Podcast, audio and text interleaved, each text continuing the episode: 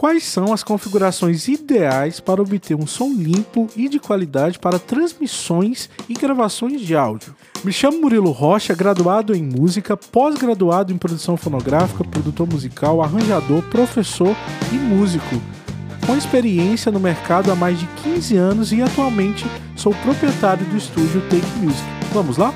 Existem três pontos cruciais para uma boa captação de áudio. Eles são acústica, ganho intensidade e, por último, equalização. Existem dois elos dentro da acústica muito importantes. O primeiro deles é o isolamento da sala e o segundo é o tratamento da sala. O que seria esse isolamento na prática? Nada mais é do que as informações ou os sons externos não influenciar na parte interna do ambiente onde você tá, vai estar realizando essa prática de captação do áudio. Então, é, já pensou nesse momento agora que eu estou falando nesse microfone, um Shure SM7B, e ocorra de um carro passar na rua. Então, eu acho que não vai ser muito legal. Então, para que isso não, não aconteça, é muito importante que as suas janelas e as suas portas estejam bem vedadas. O que seria isso? Nós sabemos que se passa ar, passa áudio por causa do, do processo da compressão e da rarefação.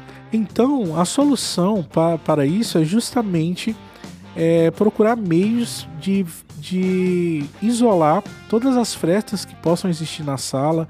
É, caso você tenha a janela, coloque persianas, coloque cortinas acústicas, ou então cortinas que, que o forro, né, o material seja tem uma certa densidade. Na porta você pode buscar colocar puffs, almofadas, que isso vai melhorar bastante essa questão do isolamento da sala. E também nós temos o tratamento da sala. O que seria esse tratamento da sala?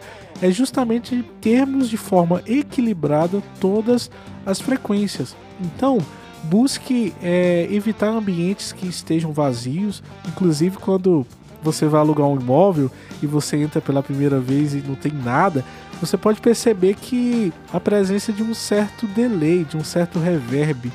Então, já pensou você gravando ali agora esse podcast, né? Ou então gravando alguma coisa? Acho que não seria tão legal.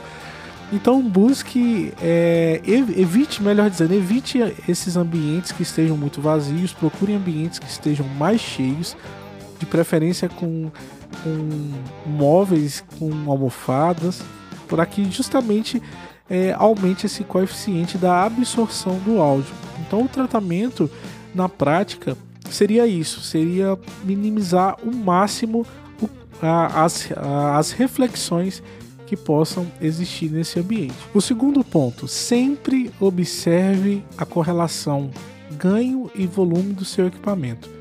Todos os equipamentos normalmente vêm com um pequeno indicador, ou melhor dizendo, uma luz vermelha escrito escrito, né?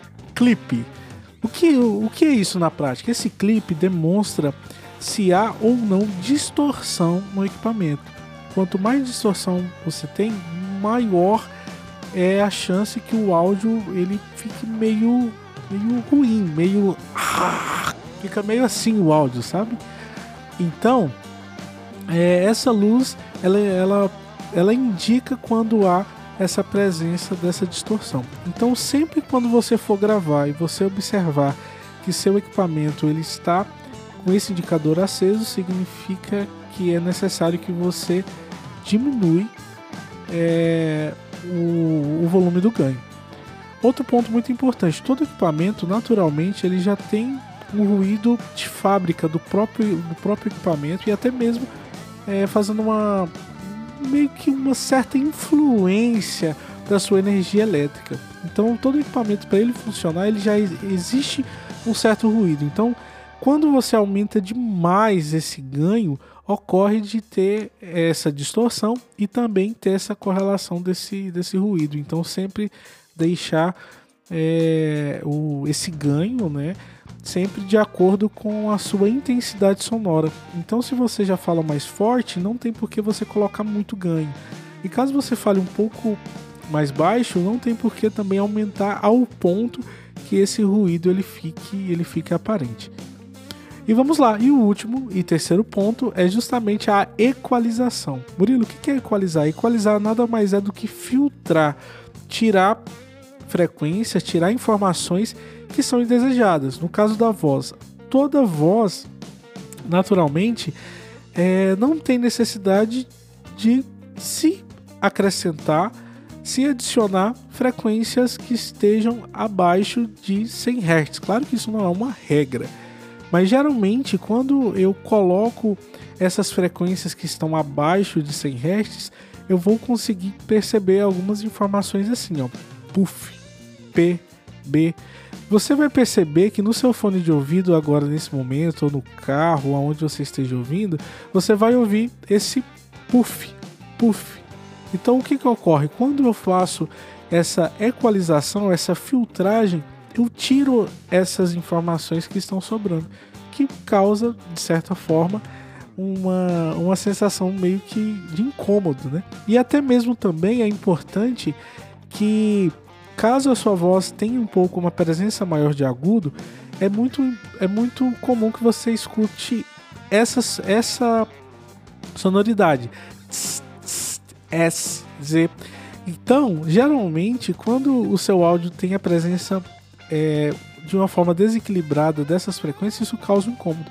Então, é Vá até o, o, equalizador do seu equipamento, seja ele físico ou seja ele na DAW ou no programa que você está utilizando para captar, e elimine essas frequências. Então, no caso, para frequências do P, do B, como você vai escutar agora, dos puffs, então de 100 Hz para baixo você elimina.